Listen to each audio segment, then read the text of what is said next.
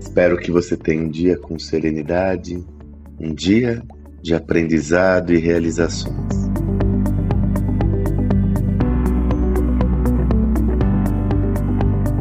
É, estava gravando um podcast com meu amigo Pedro Weingartner. Aliás, daqui a pouco, amanhã eu conto para você as novidades a esse respeito. É, e ele comentou comigo sobre uma, uma síndrome, uma visão que achei muito interessante e que conversa muito com a nossa realidade atual. Ele comenta sobre a síndrome da pedra brilhante. O que isso significa?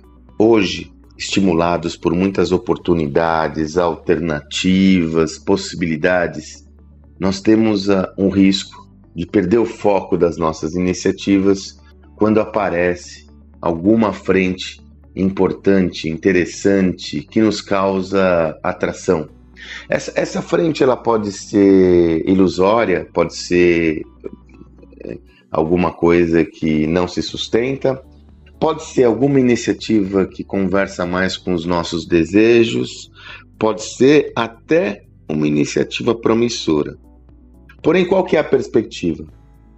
Hoje, você tem muitos estímulos derivados, sobretudo, das mudanças que acontecem no ambiente empresarial. Hoje desenvolver um negócio é muito mais simples do que no passado. As barreiras de entrada elas derreteram para você ingressar em, diversos, em diversas modalidades de negócios e projetos. Com isso entra em cena o risco de você perder o foco da sua operação. Então, como eu sempre digo, sobretudo em processos onde você está numa consolidação de iniciativa, é necessário que você tenha profundidade antes, abrangência depois, amplitude depois. Você só pode conseguir começar a pensar em outras iniciativas depois de consolidar a sua visão de forma concreta numa frente importante para o seu negócio.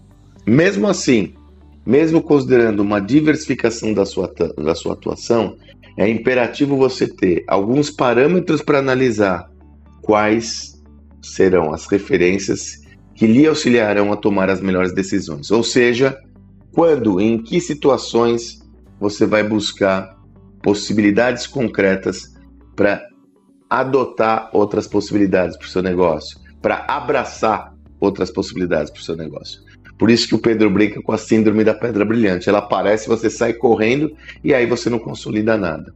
Se isso gera um risco ou sempre foi um risco, tenho convicção de que na atualidade, onde o volume de variáveis aumenta, o volume de ruído aumenta, isso se torna ainda mais concreto. Como você pode, é, de alguma forma, ou se blindar, se proteger ou tomar as melhores decisões?